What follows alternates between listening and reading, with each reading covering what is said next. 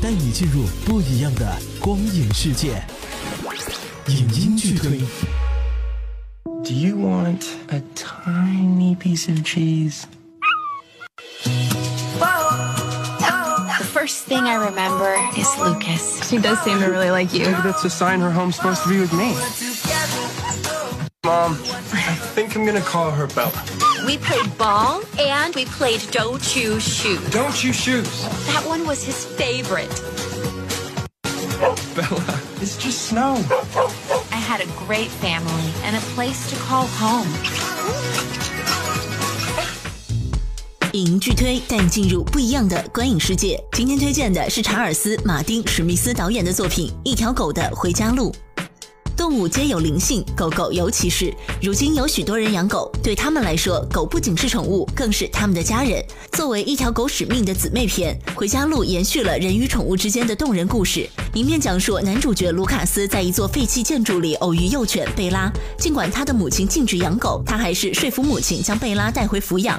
一次意外让长大的贝拉不慎走失，阴差阳错的与主人分隔两地。与主人分离的贝拉心急如焚，翻过雪山和草原，沿着落基山脉，跨越危机四伏的科罗拉多荒野，长达四百英里的冒险归家旅程，只为回到主人卢卡斯身边。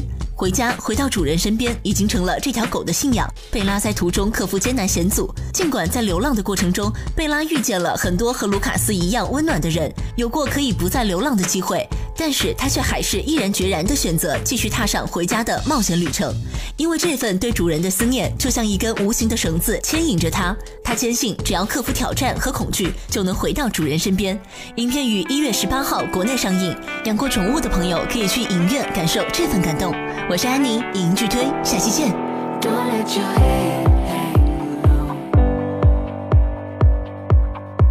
You've seen the darkest skies, I know.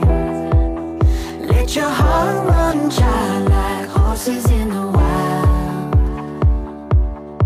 So take my hand and we'll go.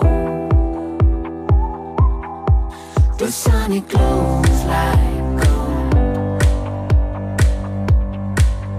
Feel it warm as a burning coal. Let your soul shine bright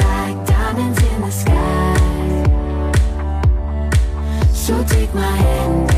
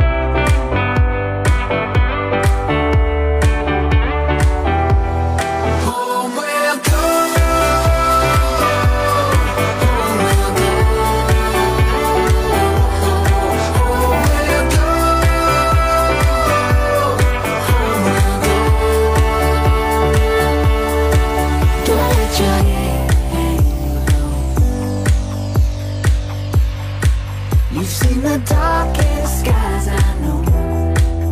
Let your heart run like horses in the wild. So take my hand and go. The sun it glows like gold. Feel it warm as a burning coal Let your soul shine